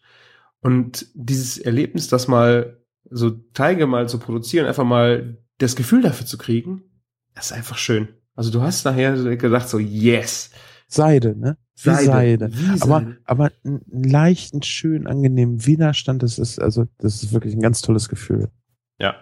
Ja, ist halt wie Brust anfassen. Ne? Aber, aber, aber nicht auf die rüde Art, sondern auf die Ja, respektvolle, äh, zärtliche und ich finde dich einfach toll Art. Ja. Also, das war eine tolle Pizza. Also die hat, äh, wie gesagt, es ist immer schwierig, die Teig, man muss das ein bisschen planen, wenn man halt Pizzateig selber macht. Äh, ich glaube, wenn man es schnell machen will, braucht man ja auch schon mal zwei, drei Stunden, damit Nö. er gehen kann, oder? Machst du den direkt? Pass auf. Wir haben ja mal eine Folge über Pizza gemacht und im Nachhinein entwickelt sich natürlich auch wieder hier viel und ich mache solche, ich höre dann ja nicht auf, diese Gerichte zu kochen und habe meine Rezepte dann auch nochmal so ein bisschen verändert. Du hast, glaube ich, ein Rezept äh, benutzt, was Oliver mit in die Sendung gebracht hat. Mhm. Wir haben ja damals drei verschiedene Teige ausprobiert, beziehungsweise zwei Teige im Backofen gebacken und einmal Langosch-Teig. Mhm. Und ich halte nach wie vor die Langosch-Variante für eine sehr, sehr geile Variante, wenn auch zugegebenermaßen sehr fettreiche Variante. Mhm. Langosch ist frittierter Hefeteig. Das Schöne beim Langosch ist halt, die Hitze geht durch das heiße Öl schnell durch den Teig durch. Das, was du ansonsten durch einen sehr hoch erhitzten Ofen nur Mhm. hinkriegst. Das kriegst du in einem normalen Haushaltsbackofen halt sehr, sehr schwierig nur hin. Gibt's auch ein paar Tricks. Äh, zum Beispiel, indem man dann halt nicht ein Backblech nimmt. Ich, ich finde Backblechpizza sowieso fürchterlich. Weißt du, im Quadrat ausgerollt und dann ist der Hefeteig meist trocken. Äh, sondern indem du zum Beispiel eine Pizzaform nimmst oder eine Gusseisenpfanne. Halt beides Materialien, die die Hitze schnell leiten. Mhm. Und äh, der Langosch hat außen halt eine tolle, leichte Kruste. Der Teig ist komplett gar, dann kannst du ihn belegen, schiebst ihn noch bei, bei Oberhitze in den Ofen und der ist, dann ist die Pizza halt fertig, wenn der Käse schön braun ist. Du hast doch auch, äh, war das heute noch was Neues von Mr. Pink gemacht? Genau. Carbonara. Ich habe endlich den Bacon von der Sau, äh, von dem Schwein. Äh, der war ja noch beim Metzger, der hat den ja noch schön geräuchert und äh, der kam jetzt diese Woche und dann musste ich natürlich auch direkt was davon ausprobieren. Natürlich äh, ganz klassisch heute Morgen äh, Spiegeleier mit Bacon. Oh, Ich dachte schon Carbonara zum Frühstück. Nee, und Carbonara dann heute Abend. War sehr geil. Also, war ein tolles Schwein. Ich würde es direkt wieder machen. Wäre es ein Unterschied gewesen, wenn du einen anderen Bacon genommen hättest? Mm, Ich würde sagen, ja. Okay. Also es war halt äh, schwäbisch-hallisches Schwein. Es hat einen schönen Fettgehalt gehabt. Es war, ein, es war jetzt nicht so ein äh, äh, Fettallergiker-Bacon, sondern der war schön, schön durchwachsen. Also ordentlich auch Fett noch dran. Ich liebe das. Ja, zumal das meiste Fett geht eh beim Braten raus. Ja, aber das Fett hast du ja immer noch in der Pfanne. Ja, du brauchst halt kein Öl für dein Spiegelei reingeben, ne? genau so mache ich das, ja. Ja, herrlich. Ähm, ich wollte noch zwei Sachen sagen. Das eine ist eine Kaufempfehlung, die gar nichts mit Kochen zu tun hat. Ein Moleskin. Nee, Der nee, Hobbit nee. 2 Edition? Nein. Jetzt habe ich den Vornamen von dem Typen vergessen. Den muss ich unbedingt gerade einmal noch recherchieren. In der Zeit kannst du vielleicht noch einmal überbrücken, weil meine Internetverbindung ja dann immer sehr schlecht ist. Aber ich bin sehr schnell wieder da. Okay. Äh, Bacon, äh, neben dem Bacon haben wir auch äh, einen fetten Speck räuchern lassen. Und da bin ich jetzt auch sehr gespannt drauf. Ähm, ich weiß noch gar nicht genau, was ich damit machen soll. Vielleicht, hm, weil ich ihn auslasse oder ich würde gerne Gerichte von euch hören. Was soll ich mit dem fetten Speck von Mr. Pink machen? Ich könnte mir das ein oder andere, tut man die in die Suppe? Ich weiß es nicht. Nee, ich glaube, in der Suppe würde ich das nicht machen. Hm. Lass mich kurz äh, meine Empfehlung machen und dann sage ich dir, was du mit Bacon machen solltest. Fettem Speck. Äh, ach, fetten Speck, entschuldige. Siehst du, ich war am Recherchieren, deshalb ist das dann immer ganz gut, wenn ich nicht rede. Ich war nämlich gestern im Keller und im Keller hat man von den Umzügen ja gerne mal kistenweise alten Kram stehen, weil mein Großer wollte mit mir das große Siedler von Katan Spiel spielen und ich durfte dann aus zwei äh, inkompletten Versionen eine komplette Version zusammenbasteln. Hab nebenbei aber noch einen alten CD-Kasten von mir gefunden. Und da war eine CD von Jan-Uwe Rogge drinne. Jan-Uwe Rogge, ja. Genau. Und äh, die CD heißt Kinder brauchen Grenzen. Okay. Wir, wir sind keine Eltern gewesen, die sich Ratgeber gekauft haben. Ich habe mir diese CD gekauft, weil ich sie in einem Rollenspielladen gehört habe und aus dem Lachen nicht mehr rauskam. Da habe ich gesagt, die will ich haben, die ist geil. Und dann geht es um Kindererziehung und um Kinder brauchen Grenzen. Also sind wirklich, äh, wirklich sehr, sehr gute, äh, ja nicht Erziehungstipps oder Ratschläge, das, das, wird, das ginge in die falsche Richtung. Ähm, sind Grundlagen drinne, wie zum Beispiel Kinder brauchen Grenzen. Ja, du musst ihnen sagen, stopp bis hierhin und nicht weiter. Aber du kannst diese CD als Eltern, als Großeltern, ich weiß nicht, ob es für Menschen ohne Kinder wirklich funktioniert, wobei es da Mhm. vielleicht auch ein bisschen lustig sein könnte. Wer Kinder hat, sollte sich das Buch oder die CD irgendwie mal shoppen. Das dürfte nicht allzu teuer sein. Sie ist so herrlich. Also die, die ist wirklich fantastisch gut. Und jetzt hätte ich gerne von euch eine Kaufempfehlung. Ich glaube zumindest, dass einige Podcaster oder audiophile Menschen uns auch hören. Und ich möchte jetzt nicht unnötigerweise Aufwand oder Geld verpulvern, um mir ein vernünftiges Netzteil für mein Zoom R24 zu kaufen. Ich hätte gerne etwas äh, eine externe Stromversorgung. USB funktionierte jetzt leider nicht. Das äh, hat andere Probleme wegen Mac und Rauschen und so. Ich hätte gerne ein vernünftiges Netzteil, äh, was einen entsprechend vernünftigen Preis hat, wo ich danach kein Rauschen auf der Aufnahme habe. Wenn da jemand Tipps für mich hat, da wäre ich sehr, sehr dankbar. Hm. Ja, sehr gut. Am besten direkt an Sven über Twitter oder auch hier in die Comments. Mittlerweile liest er ja auch Comments, ne? Äh, Genau, genau. Oder an info.kulinarikast.de. Irgendwie erreicht uns. Twitter ist aber immer ganz gut, das lese ich äh, mehrmals am Tag. Sehr gut. Ständig, wenn ich zu Hause bin. Ja, jetzt kannst du mir mal erzählen, was mache ich mit dem fetten Speck? Bratkartoffeln zum Beispiel, sehr, sehr geil. Also du äh, würfelst den fetten Speck möglichst fein und lässt den dann in der Pfanne aus und machst in dem Fett Bratkartoffeln. Oh, okay, reicht, danke. also das ist wirklich unheimlich geil. Das Schneiden ist eine ziemliche Schweinerei. Ja? Also wenn du es mit einer Aufschnittmaschine machst, definitiv. Aber du hast doch auch einen Wolf-Aufsatz für deine Mhm. Küchenmaschine. Ne? Also den kannst du auch gut wolfen und lässt ihn dann halt aus. Sehr geil. Und dann lässt du den aber drin, ne? Unter den Bratkartoffeln. Oder? Den, den lässt du drinne, ja. Du nimmst dann ja auch nicht ganz so viel. Ja, das werde ich mir wasch. Ja. Das hört sich schon mal gut an. Wenn ihr noch äh, Ideen habt, bitte gerne in die Comments. Also ich bin, es ist ja auch, es ist ja fast Lado eigentlich. Mein Lado ist ja eingelegt noch äh, in Kräuter und gereift. Habe ich jetzt hier nicht. Meiner ist nur geräuchert. Aber vielleicht werde ich da auch mal auch, äh, Lado-mäßig ein bisschen rumexperimentieren. Ja, warum nicht? Aber auf jeden Fall probier das mal mit den Bratkartoffeln, das ist sehr geil. Das ist schon ein Pro-Tipp, der mich äh, glücklich macht, ja. Wir haben das in der Lehre mal gemacht mit einer Aufschnittmaschine. Das war echt zum Kotzen, die nachher sauber zu machen. Oh, das glaube ich, ja.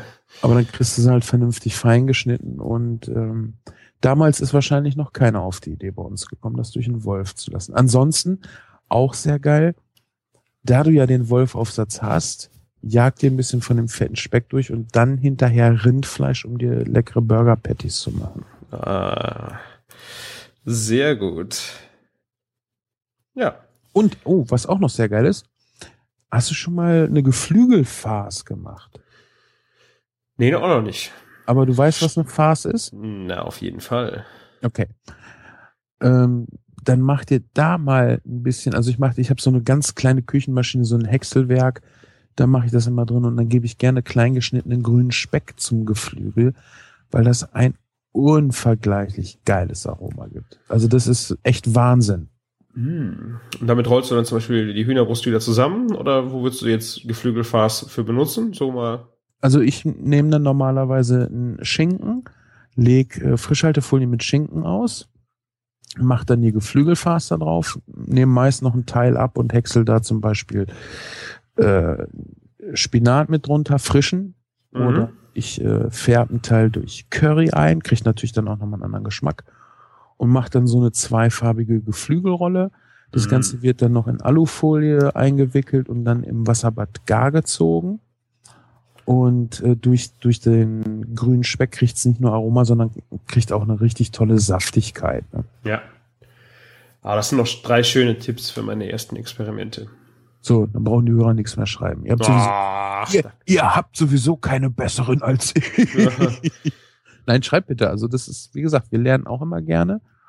Und dafür machen wir das ja auch. Wir machen das eigentlich, weil Christian und ich uns so gerne mögen und weil wir gerne übers Kochen reden und weil wir lernen wollen. genau. Und wir sind geil auf den Ruhm, den wir hier so kriegen. Auf die Fame. Fame, genau. ja, und wir freuen uns aufs Grillen.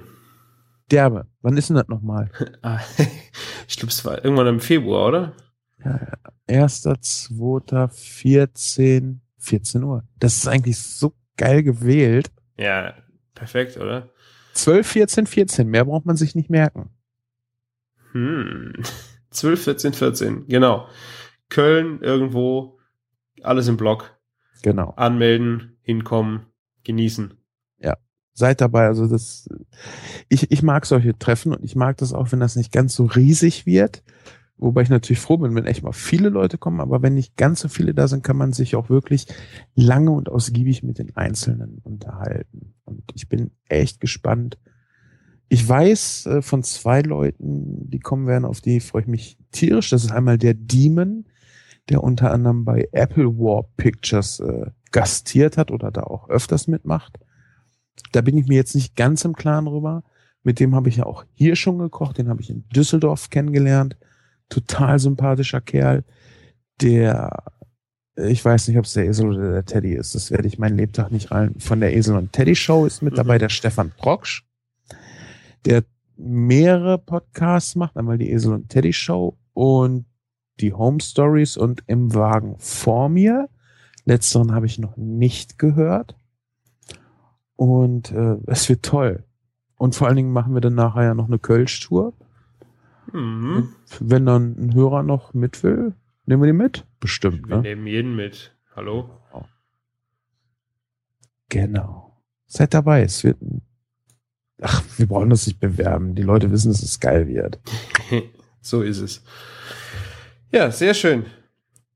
Ich Meet hoffe- and Feed, 1.2.2014, 14 Uhr in Köln. Sehr schön. Dann Hast du diese Folge überhaupt einmal geil gesagt? weiß ich gar nicht. Habe ich nicht bestimmt. Ich habe es irgendwo gesagt. Vielleicht nicht. Wir brauchen wirklich einen geiler, geiler Geil. Erzähler. Geilo-Count. Ja. Okay, ich glaube, wir haben es für heute. Wir bedanken uns fürs Zuhören, äh, für die Flatterklicks. Ist schön, wenn man äh, ein mon monetäres Feedback bekommt und der Christian die Serverkosten nicht alleine bestreiten muss. Und äh, drückt den doch gerne nochmal. Also den Christian, äh, den Flatter-Button meine ich, nicht den Christian. Den Christian könnt ihr auch drücken. Genau, drückt den mal. Wenn ihr uns trefft, dann drückt ihn. Oder fahrt mal bei ihm privat vorbei, irgendwo im Impressum steht seine Adresse, drückt ihn, stalkt ihn oder äh, werft, bewerft ihn mit tollen Lebensmitteln. Das hat der Junge gerne. Oh ja. Ansonsten freuen wir uns darauf, euch auch beim nächsten Mal äh, begrüßen zu dürfen und verabschieden euch in die kommende Woche mit einem Kocht euch was Schönes. Macht's gut und lecker. Bis dann. Ciao. Ciao.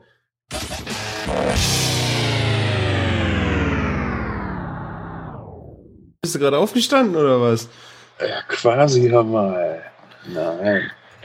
Schon seit halb neun wach. Du Arschloch.